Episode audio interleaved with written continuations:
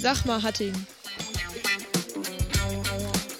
Der SPD-Podcast aus Hatting für und mit Menschen aus der Stadt. Glück auf.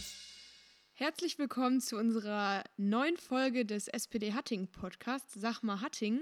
Heute sitzen wir wieder in gewohnter Umgebung in unserem Parteibüro in der Bahnhofstraße und ich begrüße hiermit alle Zuhörenden. Heute sitze ich hier ausnahmsweise nicht mit Frank, sondern mit zwei besonderen Gästen. Ähm, diese sind Melanie und Leon. Und heute sprechen wir über das Thema der Kommunalwahlen. Bei den Kommunalwahlen ähm, ist es ja teilweise etwas komplizierter, weil es viele Wahlzettel gibt und vielleicht nicht immer ganz klar ist, was für Aufgaben welche Parlamente übernehmen. Und das ist jetzt das, was wir heute klären wollen und wie die Themen für die einzelnen Ebenen dann auch aussehen. Zunächst würde ich aber ganz gerne mit einer kleinen Vorstellungsrunde beginnen und dafür würde ich Melanie bitten anzufangen. Es wäre gut, wenn du einmal erzählen würdest, wer du bist, was du so machst und welche Bezugpunkte du zum Thema Kommunalpolitik hier in Hatting hast. Ja, das mache ich doch total gerne. Hallo von mir auch nochmal in die Runde. Äh, mein Name ist Melanie Witte-Lonsing. Ich bin 49 Jahre alt mittlerweile und äh, bin verheiratet, habe zwei Kinder und bin geboren und aufgewachsen auch schon in Hattingen und habe bereits sehr früh, noch in der Schulzeit, angefangen, mich politisch in dieser Stadt zu engagieren. Von daher bin ich auch schon durchaus einige Jahre mittlerweile Stadtverordnete und stehe dadurch auch am 13. September zur Wiederwahl an in meinem Wahlkreis und äh, Ansonsten habe ich auch neben diesem äh, wirklich viel zeitraubenden Hobby äh, Stadtverordnete noch einen ganz normalen Beruf, der allerdings auch hier an der Bahnhofstraße stattfindet. Ich bin die Mitarbeiterin unseres Landtagsabgeordneten und von daher ist hier auch gleichzeitig mein Arbeitsplatz. Ja, ich danke dir, Melanie, für die Vorstellung. Ich denke, es ist schon ganz gut deutlich geworden, dass du schon sehr lange und auch sehr viele Bezugpunkte zum Thema äh, Politik und insbesondere auch dem Stadtrat hast. Dazu kommen wir aber später. Ich würde jetzt gerne meinen zweiten Gast bitten, sich vorzustellen. Die Stimme wird euch wahrscheinlich etwas bekannt vorkommen, denn die hat euch schon mal begrüßt, äh, aber nur mit einer etwas konkreteren Vorstellung. Leon, auch zu dir stell dich einmal vor, was hast du für Bezugpunkte bei dir jetzt äh, in Bezug auf den Kreistag?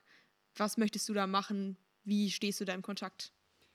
Genau, meine Stimme habt ihr vor zwei Wochen schon mal als Urlaubsvertretung für Martha gehört, als ich die Folge zusammen mit Michael Kreuz hier moderieren durfte. Heute darf ich auf der anderen Seite vom Mikrofon sitzen, darf mit euch beiden hier über die Kommunalwahlen sprechen, was wir überhaupt wählen. Eine spannende Folge zu mir. Ich bin 22 Jahre, bin Student bin seit fünf Jahren jetzt hier Mitglied dieser Partei. Das heißt, ich bin im letzten Kommunalwahlkampf reingerutscht, war da dann mit dabei, als schon alles irgendwie am Laufen war.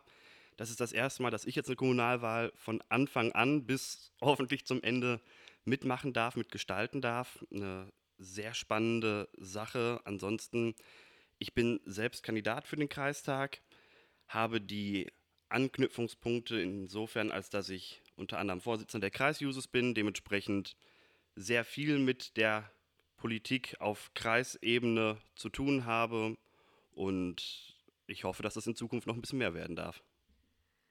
Ja, ich danke auch dir für deine Vorstellung. Ähm, ich würde jetzt mal nach euren beiden Vorstellungen, die ja schon äh, ins Thema eingetaucht sind, äh, einmal damit beginnen, ähm, mit einer allgemeinen Frage, die sich wahrscheinlich relativ viele Leute stellen, die nicht in dieser politischen Blase unterwegs sind, wie wir es täglich sind. Und zwar, was genau wählen wir eigentlich und wie sieht das Ganze dann aus? Wie läuft das ab?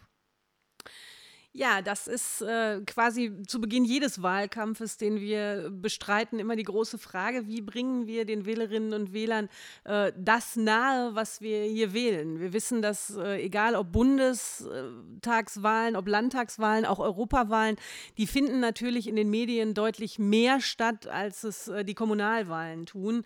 Ähm, deshalb ist es für uns auch immer Aufgabe und eigentlich größte Hürde, äh, uns zu überlegen, wie bringen wir unsere Informationen Informationen äh, an die Wählerinnen und Wähler und wie bringen wir den Wahltermin den Wählerinnen und Wählern nahe. Wir wissen, dass wir mittlerweile deutlich weniger äh, Zeitungen haben, die gelesen werden. Wir wissen, dass die Information im Internet äh, deutlich fokussierter stattfindet und nicht mehr in der Breite, wie es mal der Fall war.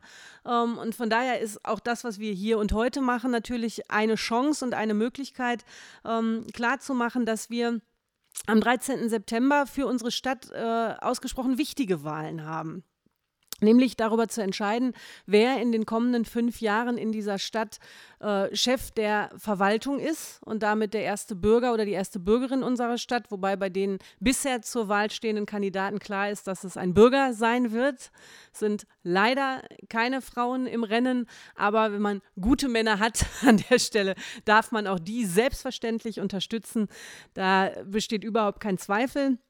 Also von daher geht es zum einen eben darum zu entscheiden, wer die Geschicke dieser Stadt lenken wird. Und es geht auch darum zu entscheiden, wer in unserem Stadtrat, eben dem Gremium, das die Arbeit der Verwaltung kontrolliert, um es mal so zu nennen, wer dort äh, die Mehrheiten ähm, haben wird und wer über diese Mehrheiten in den Fraktionen gemeinsam mit dem Verwaltungsvorstand eben die Ziele und äh, die Aktionen in den nächsten fünf Jahren hier ähm, letztendlich stemmen und verantworten wird.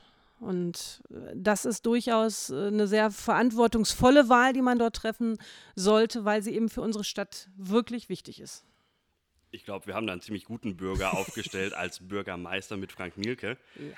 Man muss aber vielleicht sagen, wir werden dieses Jahr am 13. September bei den Kommunalwahlen, bei der ersten Runde, viele gehen ja davon aus, dass es nochmal zwei Wochen später wieder ins Wahllokal geht, in die Stichwahlen für einige Kandidatinnen und Kandidaten.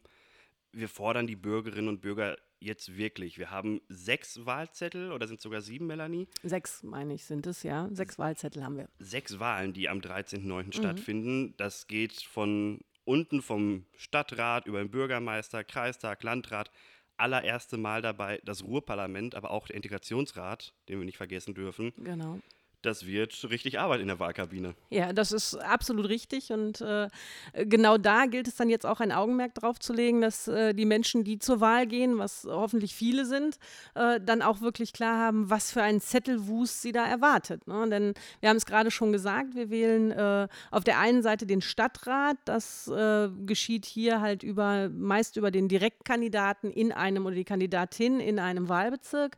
Ähm, es sind die Bürgermeister, die derzeit Zeit, die Kandidaten, die zur, zur Wahl stehen. Ähm, beim Kreistag ist es ebenso, da sind natürlich die Wahlbezirke etwas größer, weil der äh, Kreistag ja nicht über unendlich viele Menschen verfügt. Da wird der Leon sicherlich gleich noch was zu sagen können. Und eben auch der Landrat, der äh, an der Stelle gewählt werden muss, das Ruhrparlament als Zusammenschluss der Kommunen, die wir in dieser Metropole Ruhr eben haben die ehemalige Verbandsversammlung des, äh, Ruhrverba des Regionalverbands Ruhr, der sich hier äh, als Ruhrparlament wirklich zur Aufgabe gemacht hat, diese Metropole, die wir sind, mit den vielen Menschen, die hier wohnen, nach vorne zu bringen, mit eben genau den Themen, äh, die hier auch gespielt werden sollen. Tourismus ist gerade zu Beginn direkt schon gefallen, Leon hat es gesagt. Äh, da kommt sicherlich noch einiges mehr hinterher an Themen, aber Tourismus als ein bindendes äh, Glied an der Stelle zwischen den einzelnen Kommunen ist an der Stelle schon mal ein wichtiges Stichwort. Wir wollen hier aber ja ganz klar dafür werben, wählen zu gehen. Und wir können vielleicht sagen, es ist anders als bei einer Bundestagswahl oder ich glaube auch sonst früher bei den Kommunalwahlen. Es wird nur eine Stimme pro Stimmzettel abgegeben. Das ist ein vereinfachtes Prinzip bei dieser Wahl. Das ist richtig. Das ist definitiv äh, einfach an der Stelle, auch wenn es viele Zettel sind. Auf den Zetteln selber ist es äh, klar strukturiert, äh, dass es eine Stimme gibt, die man dort hat, die man vergeben kann. Und äh, von diesem Recht kann ich auch immer wieder nur herzlich zu aufrufen. Von diesem Recht sollten viele, viele Gebrauch machen, denn ähm, an der Stelle vielleicht auch nochmal der Appell. Wir sind äh, in dieser Legislatur ein Parlament, das ohne AfD und sonstige rechte Vertreter auskommt. Und mein herzlicher Wunsch ist, dass das in den kommenden fünf Jahren auch so bleibt, weil die Partei definitiv niemand braucht. Und je mehr Leute wählen gehen, demokratisch wählen gehen, desto größer sind unsere Chancen, dass wir dieses auch in Zukunft so halten können. Klingt direkt zu Beginn wie ein gutes Schlusswort.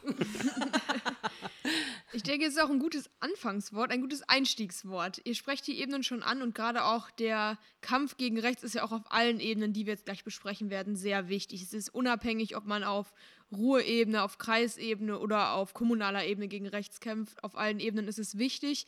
Ihr habt die ganzen Ebenen gerade schon mal kurz angerissen, insbesondere du, Melanie. Ich würde das gerne ein bisschen konkret machen. Vielleicht könntest du mir einmal erklären, was sind die Aufgaben des Stadtrats, worum kümmert er sich?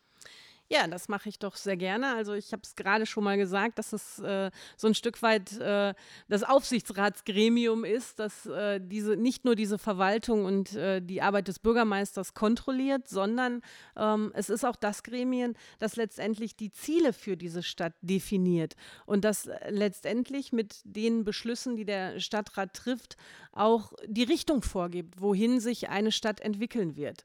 Und äh, darum habe ich gerade auch gesagt, äh, diese vermeintlich so unwichtige Wahl, nein, die ist für, für jede Kommune wirklich entscheidend, weil ich an der Stelle mit meiner Stimme als Wählerin, als Wähler äh, eben klar machen kann, was ich mir für meine Kommune vorstelle. Und es sind die einzelnen politischen Parteien, die hier mit ihren Programmen und mit ihrer Programmatik deutlich machen, ähm, wo sie Hattingen derzeit sehen und wo sie Hattingen hin entwickeln wollen. Und es ist äh, unsere Partei, ähm, die hier so ist nicht nur unser Empfinden, sondern so bekommen wir es auch gespiegelt derzeit, wo der Wahlkampf angefangen hat.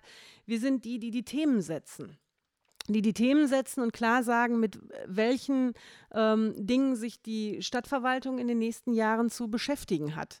Der Frank Mielke als unser Bürgermeisterkandidat hat als eine wirklich gute ähm, Chance für die nächsten Jahre die H2, die Wasserstoffentwicklung, ähm, ähm, sich auf die Fahnen geschrieben. Ich halte das für ein wirklich eminent wichtiges Thema im Bereich Umweltschutz, denn jeder von uns, der die schweren Dieselfahrzeuge unserer Müllfahrzeuge durch die Straßenröhren hört und mitbekommt, äh, was an der Stelle für ein, für ein Ausstoß stattfindet, ähm, was Dieselmotoren nun mal produzieren, der weiß, dass das wirklich ein Punkt ist, wo diese Stadt Vorreiter werden kann, wo wir wirklich die Spitze einer Bewegung werden können und klar machen können, dass wir uns hier bemühen, einen anderen Weg zu gehen.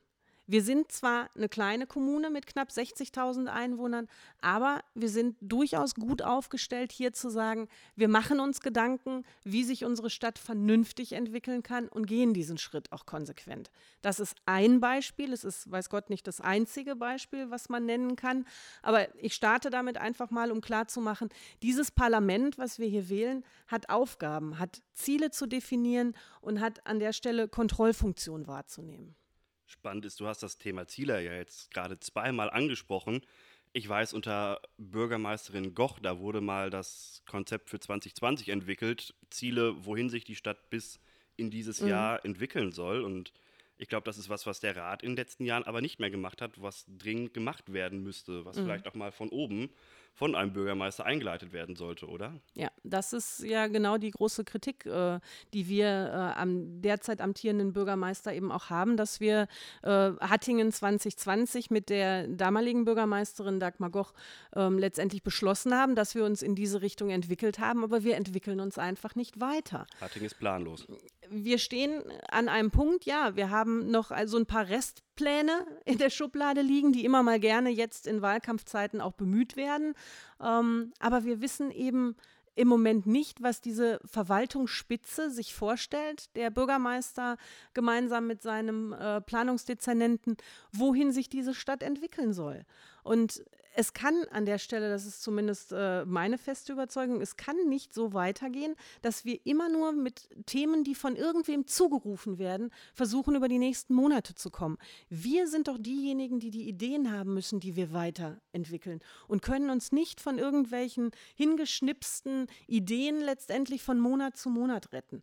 Und das ist das, was mir am allermeisten fehlt dass zwar viel miteinander gesprochen wird, das ist alles schön, aber es hat keine Richtung. Es hat kein Ziel und es hat keine Richtung. Und genau das gilt es in den nächsten Jahren wieder zu ändern, weil meine große Sorge wirklich ist, äh, dass Hattingen hier letztendlich Jahre verliert und dass wir so ein Stück weit den Anschluss verlieren. Ich habe das äh, an einigen Stellen schon gesagt. Ich nenne als Beispiel da wirklich die Dauer mittlerweile in Hattingen, die Baugenehmigungsverfahren brauchen. Ich habe über die letzten fünf Jahre kontinuierlich Ansprachen, nicht nur von, von äh, Geschäftsführern, von Menschen, die hier Firmen ansiedeln wollen, auch von Familien, die hier ähm, ein Haus bauen wollen, die renovieren wollen, sanieren wollen. Baugenehmigungsverfahren von länger als einem Jahr. Das ist absolut nicht hinnehmbar. Ihr sprecht ja schon von Weiterentwicklungsprozessen und von Prozessen, wie es weitergehen soll, dass man Hatting wieder Ziele gibt. Dementsprechend haben wir ja schon über Themen gesprochen, die ihr jetzt als Beispiel die Wasserstofftechnologie angesprochen habt, die innovativ sind, die neu sind. Wo wir gerade schon mal beim Punkt Themen sind, stellt sich natürlich auch die Frage, wie entwickelt sich so ein Thema innerhalb einer Fraktion? Was macht so eine Fraktion? Vielleicht kommt ein Thema auf, aber das wird ja dann auch beraten. Nur die Frage ist, wie läuft das ab und wie kommt es dann am Ende in den Stadtrat und wird hoffentlich dann auch beschlossen, damit man das dann in den nächsten Jahren, wenn es zu einer erfolgreichen Wahl kommen wird, auch wieder so umsetzen könnte. Soll ich da nochmal einsteigen? Sehr gerne. Ähm, ja, bisher ist es so und auch nach der nächsten Kommunalwahl wird es so sein natürlich, dass die ähm, im Rat vertretenen Parteien ähm, Fraktionen haben und in diesen Fraktionen ihre Arbeit organisieren.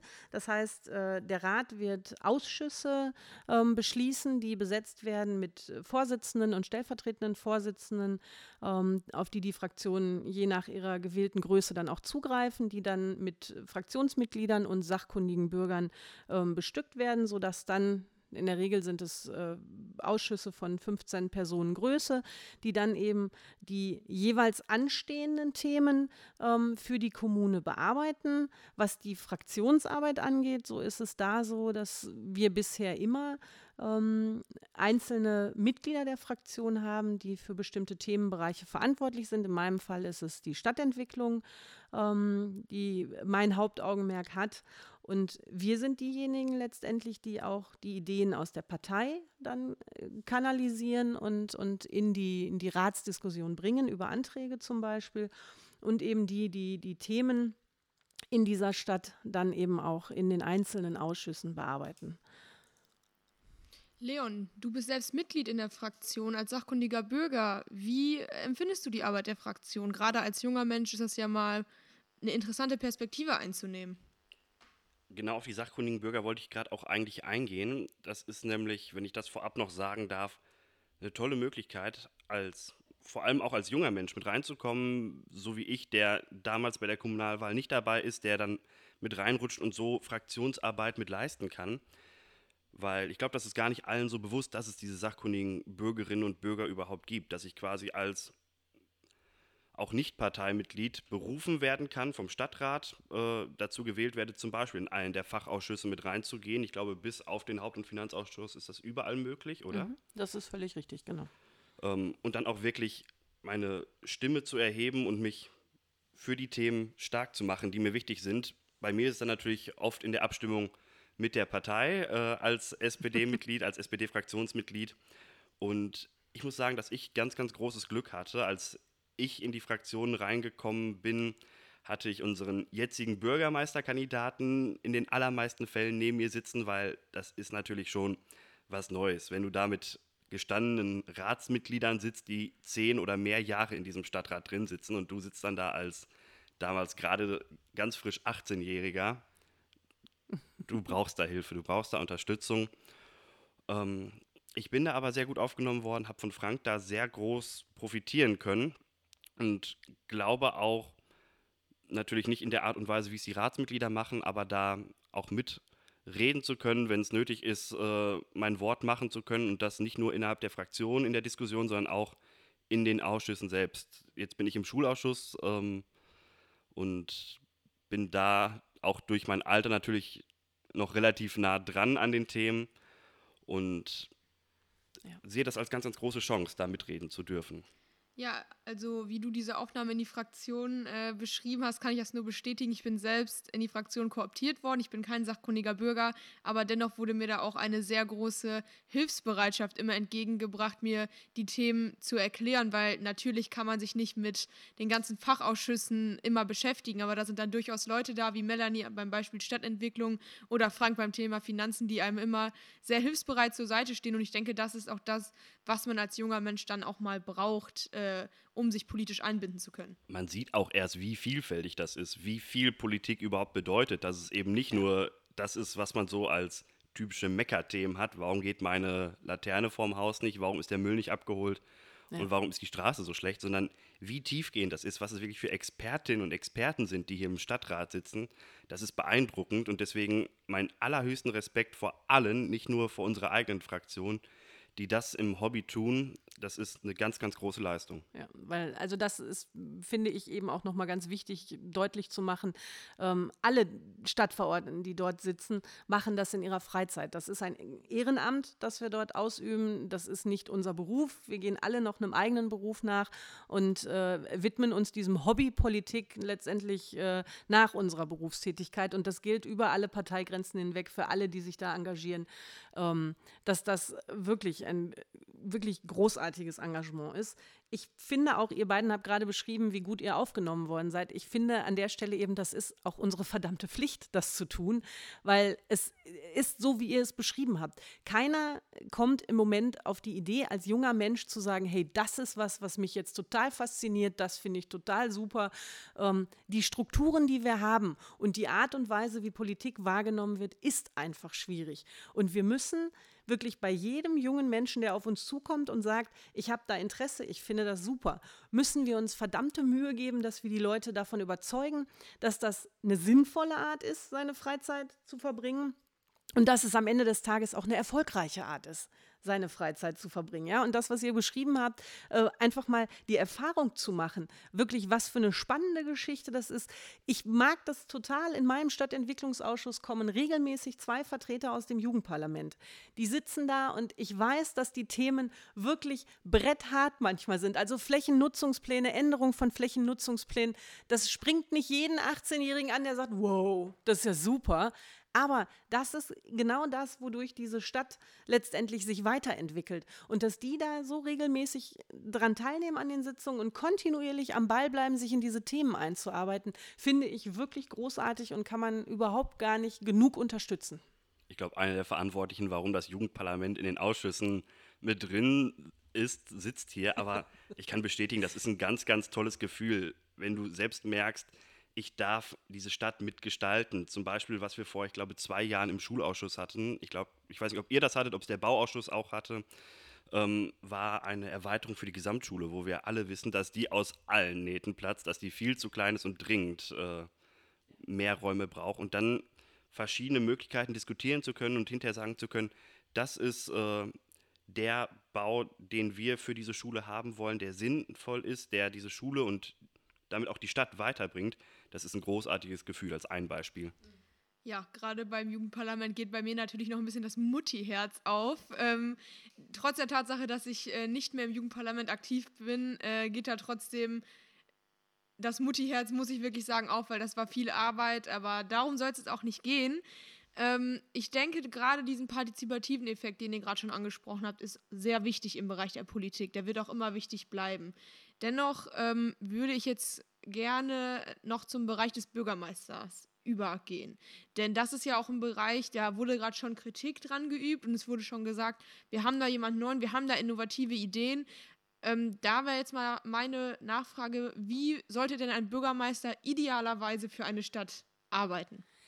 Ja, idealerweise ähm, ist natürlich bei einem derartigen Amt, das aus zwei wirklich gleichwertig wichtigen Komponenten besteht, schwierig zu benennen. Auf der einen Seite ähm, ist das, was wir verlangen, die äh, Führung unserer Verwaltung, die Richtlinienvorgabe und die Richtlinienkompetenz auszuüben, die dieses Amt in Bezug auf unsere Verwaltung mit sich bringt. Gleichzeitig wissen wir, dass unser Bürgermeister auch der erste Repräsentant dieser Stadt ist.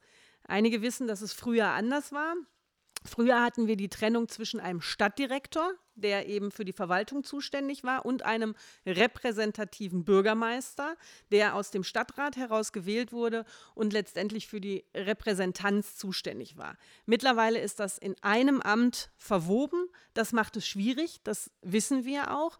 Aber wir haben in der Vergangenheit durchaus gesehen, dass wir mit Dieter Liebig und auch Dagmar Goch ähm, Bürgermeisterinnen und Bürgermeister hier hatten, die diesen Spagat wirklich hervorragend hinbekommen haben. Wir sehen jetzt ähm, bei dem derzeit amtierenden Bürgermeister, dass auch er einen Teil dieses Amtes ähm, sehr intensiv bearbeitet. Das ist die Repräsentanz. Er versteht sich selber als Moderator an der Stelle. Allerdings lässt er, das ist meine Meinung, er lässt an der Stelle absolut jede Kompetenz vermissen, was die Führung dieser Verwaltung angeht. Das ist grundlegend und das ist nach fünf Jahren mittlerweile auch deutlich spürbar, dass das so ist. Darum glaube ich ganz fest, dass wir in den kommenden fünf Jahren jemanden an der Spitze dieser Stadt brauchen, der sich um diese Dinge wieder intensiver kümmert, der keine Angst vor der Auseinandersetzung hat und der auch keine Angst vor Entscheidungen hat, der klar benennen kann, wie die Richtung in dieser Stadt aussehen soll und wohin wir uns entwickeln wollen. Ganz klar nochmal, der Glaser hat als amtierender Bürgermeister seinen Schwerpunkt anders gesetzt. Das ist sein gutes Recht.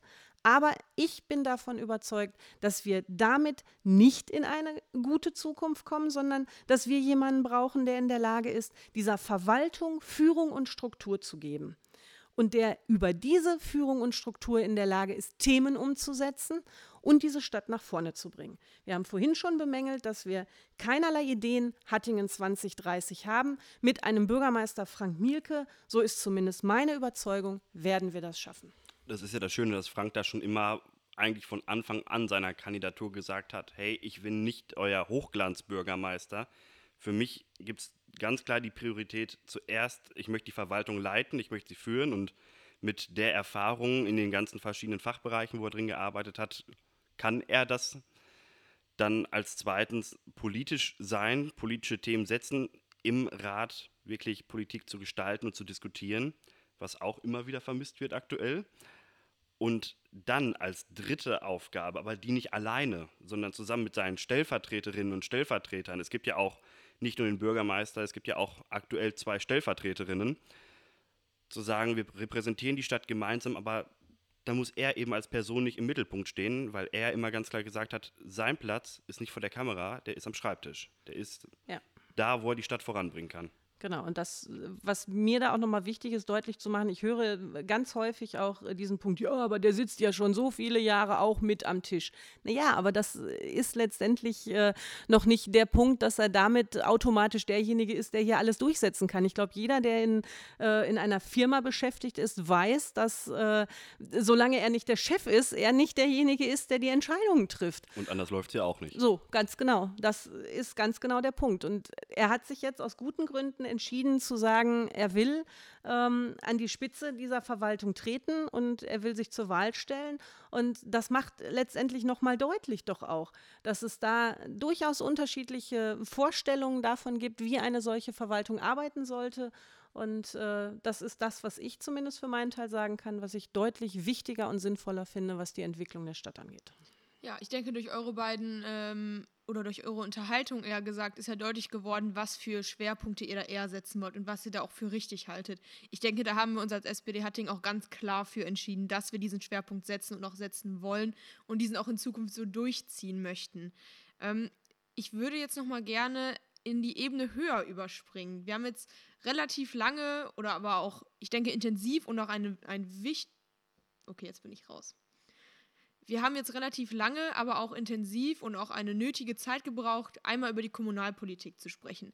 Ich würde jetzt gerne in die Kreisebene überspringen, in die Ebene des Kreistags, für die Leon ja hier als Experte sitzt. Denn auf Kreisebene wird ja sowohl der Landrat als auch der Kreistag gewählt. Vielleicht kannst du da auch einmal erzählen, was macht der Kreistag und wofür ist der verantwortlich?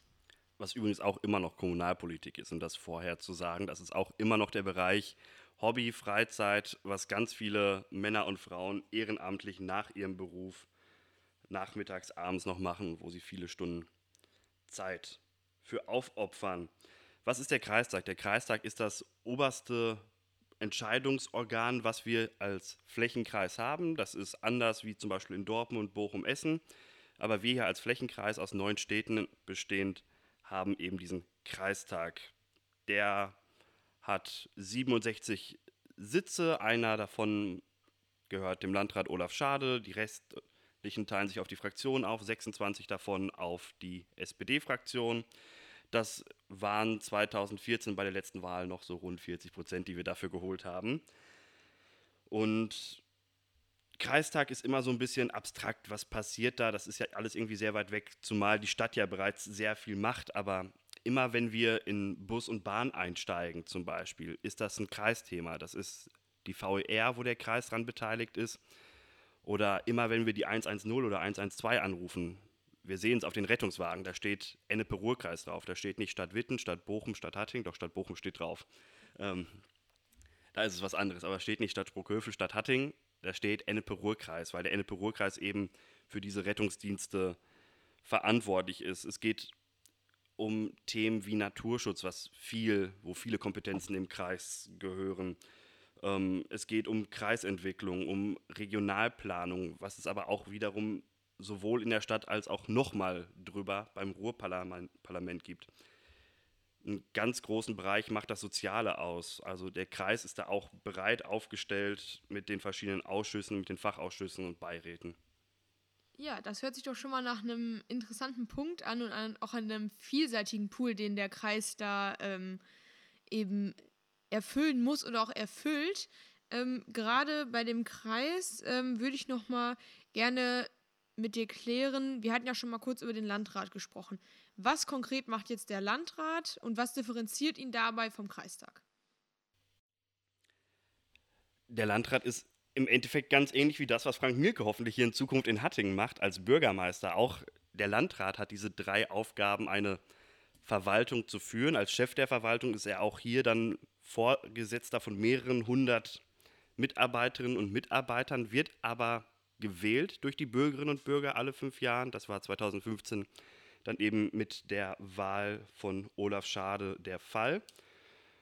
Ähm, er repräsentiert den Kreis in allen Angelegenheiten in der Öffentlichkeit, auch bei Rechts- und Verwaltungsfragen. Er leitet die Sitzung vom Kreistag, vom Kreisausschuss, gehört den politischen Gremien selbst an, ist, dadurch, dass der gesamte Bereich Rettung ja zum Kreis gehört, Kreisthema ist, Leiter der Kreispolizei auch.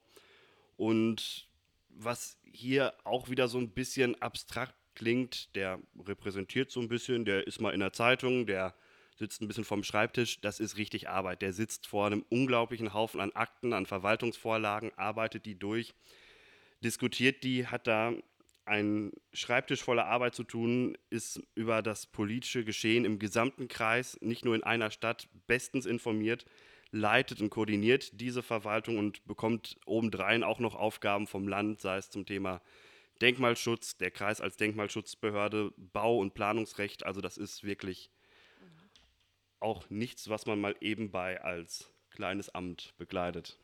Nein, ich glaube, man kann an der Stelle, wenn ich mich da kurz einhaken darf, schon durchaus sagen, dass äh, unser amtierender Landrat Olaf Schade wirklich ein absoluter Kenner dieses Kreises ist. Ja. Ja, das, was wir hier in der Kommune machen, ich habe das vorhin mal an einem Beispiel äh, versucht deutlich zu machen, unsere Baugenehmigung wir achten als Stadt Hattingen in erster Linie darauf, äh, wie wir unsere Flächen entwickeln.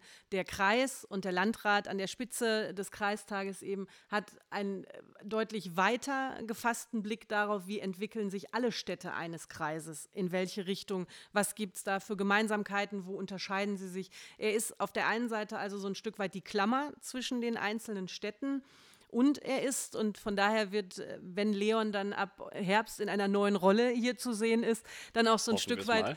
immer die äh, Kommunalaufsicht auch darstellen. Also sprich, er ist die erste Aufsichtsbehörde unserer Stadt Hattingen. Äh, die Rolle übt er auch aus. Also er hat da durchaus auch eine nicht immer einfache Twitter-Funktion der Repräsentant dieses Kreises zu sein und gleichzeitig auch die Aufsicht über die Bürgermeister ähm, der kreisangehörigen Städte.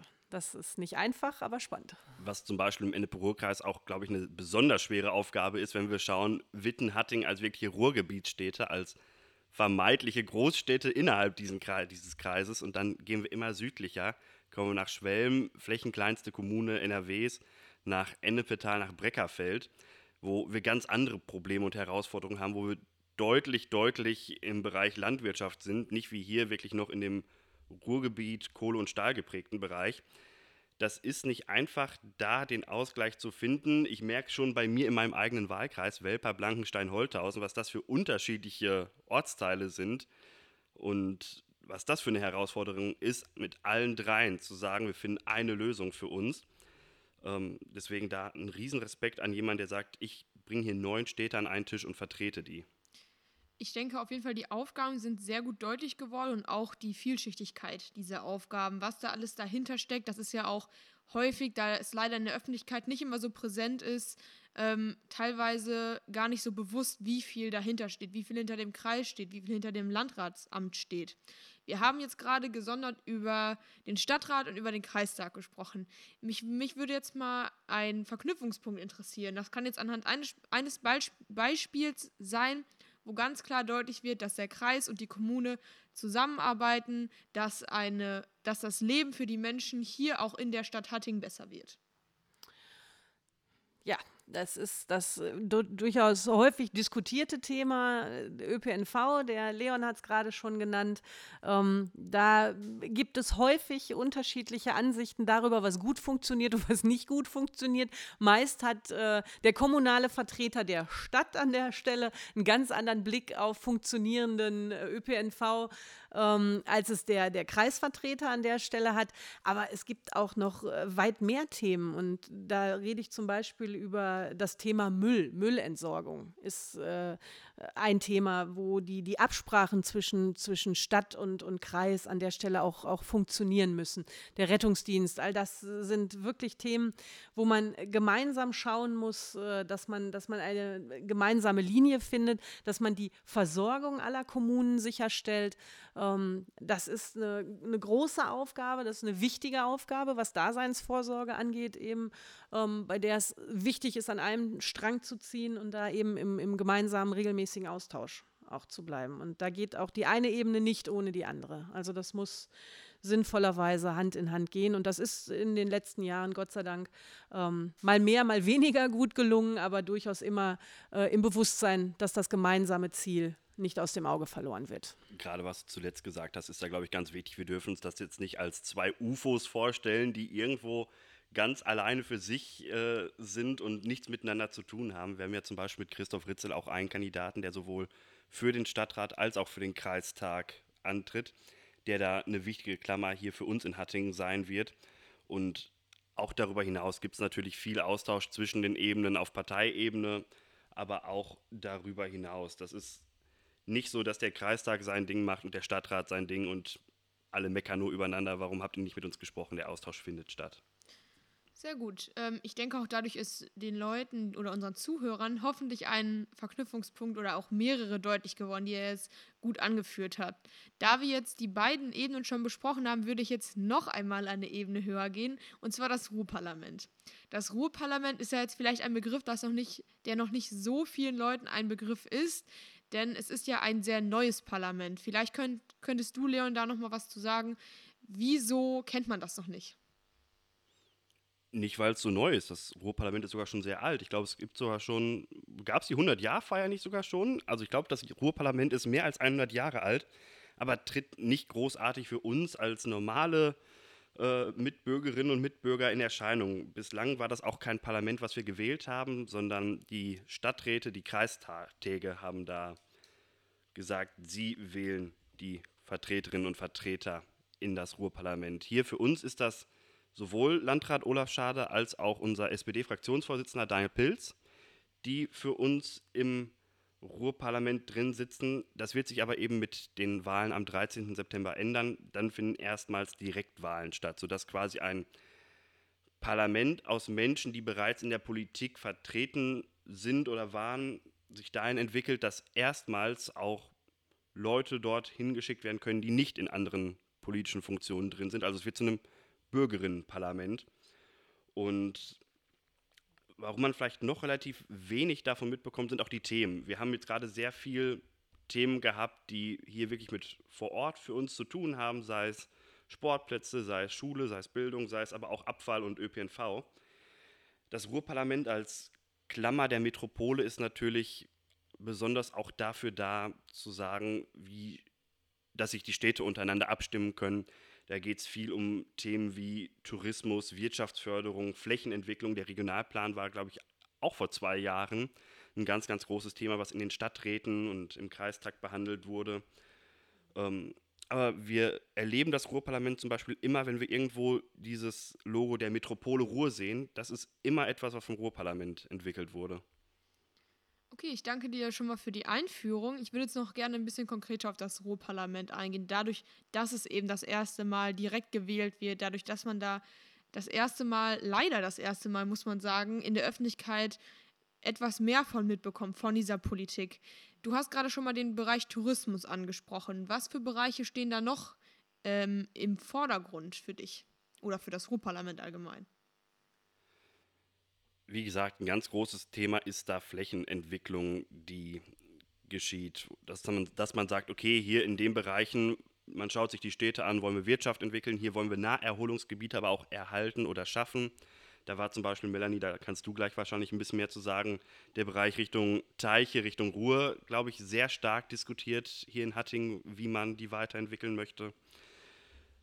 Es geht aber auch oft um Kultur im Ruhrparlament. Wenn wir uns die Nacht der Industriekultur anschauen, das ist was, was von dort aus, aus Essen, wo die Tagen gestartet wurde, die Route der Industriekultur, die Landschaftsparks, das sind alles Institutionen, die durch das Ruhrparlament erst entstanden sind und mit denen wir so also auch immer wieder Kontakt haben.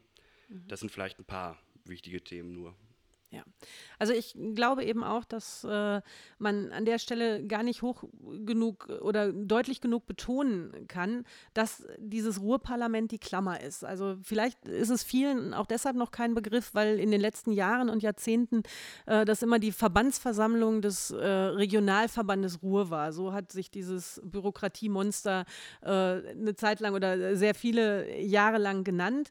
Ähm, dieser etwas griffigere Begriff des Ruhrparlaments Parlaments hoffentlich führt jetzt dann auch dazu, dass man das so ein bisschen mehr auch in den Köpfen der Menschen verankern kann, äh, dass wir eben hier nicht auf einer Insel sind, sondern dass wir diesen, diesen größeren Blick einfach brauchen. Und auch wir in Hattingen haben, Leon hat es ja gerade auch schon angedeutet, auch wir in Hattingen haben hier in den letzten zwei Jahren über die äh, Fortschreibung des Regionalplanes sehr intensiv bereits diskutiert und das wird auch noch weitere Diskussionen nach sich ziehen zwischen den Fraktionen, äh, weil es durchaus sehr unterschiedliche Vorstellungen darüber gibt, wie sich bestimmte Bereiche unseres, äh, unserer Metropole weiterentwickeln.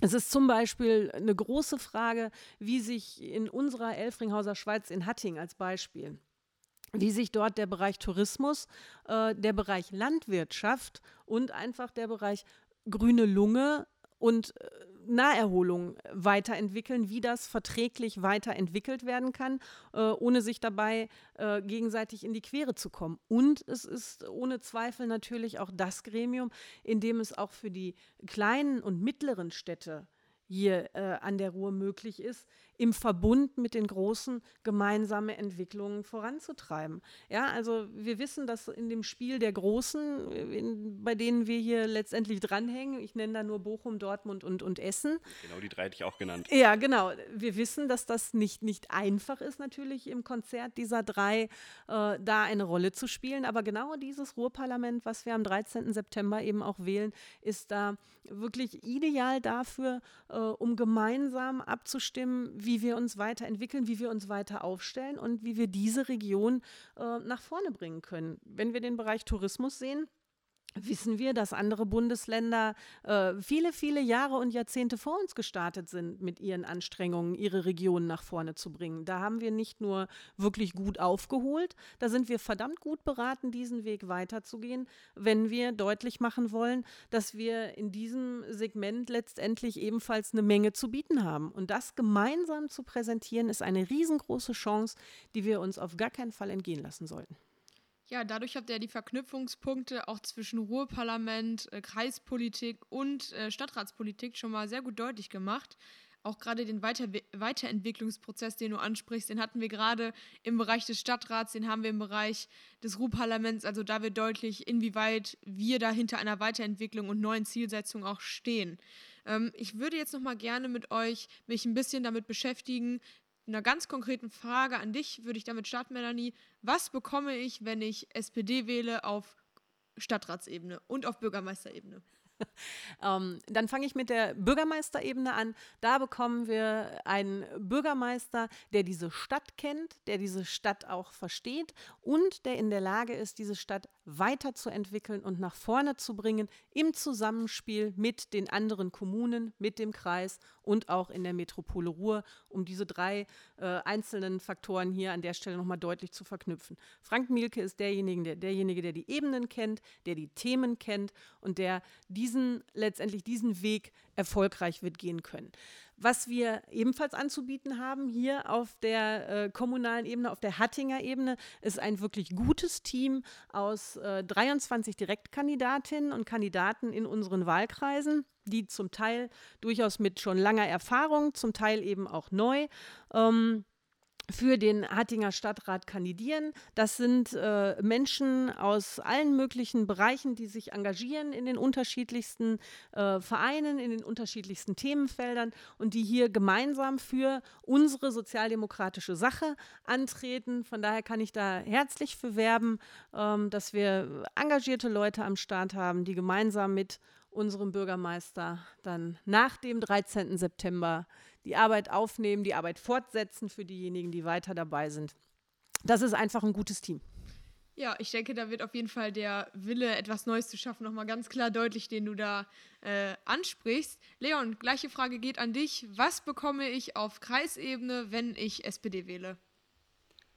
Eine weiterhin gute und sichere und schöne Zukunft. Es ist so, ich habe ja gerade gesagt, ich bin Kreisvorsitzender der Jusos und wir haben als Users uns mal vor über einem Jahr auf den Weg gemacht, Forderungen zu erstellen, die wir an die Kreis-SPD haben für das neue Kreistagswahlprogramm. Und das ist noch gar nicht so lange her, drei Wochen oder was, dass der Parteitag war, der EN-SPD. Und wir haben von diesen 25 Forderungen tatsächlich 18 durchbekommen, worauf ich sehr, sehr stolz bin, zusammen mit all meinen Users. Und ich glaube, da sind sehr schöne Punkte dabei, die für uns alle spürbar sind. Das ist zum Beispiel der Punkt, dass wir gesagt haben, hier direkt vor Ort in Hattingen, wir hätten gerne vernünftige Aufenthaltsflächen an der Ruhr, weil äh, ich merke das, wenn ich mit Freunden unten an der Ruhr bin, wie viele junge Leute da sind, aber nicht nur junge Leute, die die Ruhr wirklich als Freizeitort wahrnehmen, aber nicht die Möglichkeit haben, weil das Einzige, was sie vorfinden, ist entweder eine platte Wiese oder eine nicht mehr allzu schöne Bank. Warum das nicht weiterentwickeln? Warum da nicht mehr machen und vernünftige Aufenthaltsflächen schaffen, wo man vielleicht auch irgendwann mal grillen kann, wo man vernünftig liegen kann? Ein anderer Punkt, sehr, sehr stolz, das möchte ich jetzt nochmal extra betonen darauf, ist, dass wir zum Beispiel gesagt haben, wir machen das erste Jahr für Kinder im Sportverein beitragsfrei. Das ist ein Riesending, womit wir Sport fördern können. Wir haben gesagt, wir fördern zum Beispiel den öffentlichen Personennahverkehr. Wenn ich nach Sprockhövel oder nach Witten fahren will, ist das oft schon schwer genug. Aber äh, wir wollen da gerne die, den Takt der Busse und Bahnen ausbauen. Wir wollen, dass auch in den frühen und späten Nachtstunden mehr Busse fahren. Wir wollen, dass die Tickets für alle bezahlbar sind, indem wir ein 365 Euro durchgesetzt, Ticket durchgesetzt haben. Wir haben als Beispiel hier aus Hatting uns genommen für große Wohnbauprojekte eine Quote von 25 Prozent sozialen Wohnungsbau bei, neuem, bei neuen Wohnbauprojekten. Und das sind nur mal so ein paar ganz kleine Punkte von vielen, vielen guten Punkten, die wir da drin haben. Ich darf sagen, ich bin an der Stelle wirklich sehr, sehr stolz auf meine Partei, dass wir dann ein gutes, ein linkes und da ist das Juso-Herz einfach da, ein von den Jusos geprägtes Wahlprogramm haben. Ja, ich denke, dieses linke Wahlprogramm, darauf kann man auch stolz sein in seinem Juso-Herz. Darauf bin auch ich in meinem Juso-Herz sehr stolz. Und ich blicke hier auch bei Melanie in ein nickendes Gesicht und erfahre da, dass sie damit auch sehr glücklich zu sein scheint. Ähm, jetzt würde ich nochmal gerne zur letzten Ebene übergehen. Leon, die RVR-Ebene. Auch da die ganz äh, platte Frage. Was bekomme ich, wenn ich äh, auf Ruhr-Ebene die SPD wähle? Hier vor Ort eine starke Stimme erstmal für den Ennepe-Ruhr-Kreis, um eben in diesem Konzert der Großen mitzuspielen, ähm, wo wir mit dem Landrat und mit der Bürgermeisterin von Witten, Sonja Leidemann, zwei starke, zwei erfahrene Vertreterinnen haben. Dahinter aber auch zum Beispiel mit Janine Schulze, unserer JUSO-Vorsitzenden aus Ennepetal, jemand, die zeigt, dass diese Partei verstanden hat und auch junge Leute fördern möchte.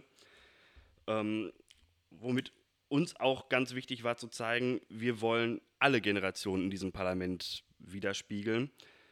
Und ich glaube, das ist eine ganz, ganz wichtige Sache, weil da viele Parteien nicht so drauf achten. Das wäre ein Grund, uns zum Beispiel zu unterstützen. Ja, es wird immer mehr deutlich, hier ähm, in der Stadt sind junge Menschen in der Fraktion, im Ruhrparlament sind dann hoffentlich junge Menschen in der Ruhrparlamentsfraktion. Ich denke, ähm, die SPD zeigt, wer junge Menschen in Parlamenten haben will, muss SPD wählen am 13.09. Und ich denke, mit diesen abschließenden Statements zu den ganz verschiedenen ähm, Ebenen, die jetzt nochmal getätigt worden sind, äh, würde ich dann jetzt auch zum Schluss dieser Folge kommen. Wir haben uns sehr intensiv unterhalten und auch viele Themen angesprochen.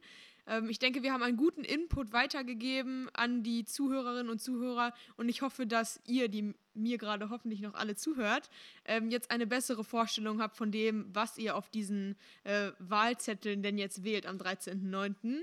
Äh, dementsprechend würde ich mich jetzt sehr gerne von euch beiden verabschieden. Und ähm, ich danke allen fürs Zuhören und hoffe, dass wir uns in der nächsten Folge wiedersehen werden. Tschüss. Tschüss, vielen Dank. Tschüss.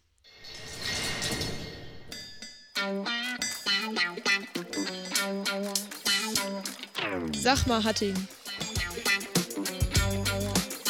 Der SPD-Podcast aus Hatting für und mit Menschen aus der Stadt. Glück auf.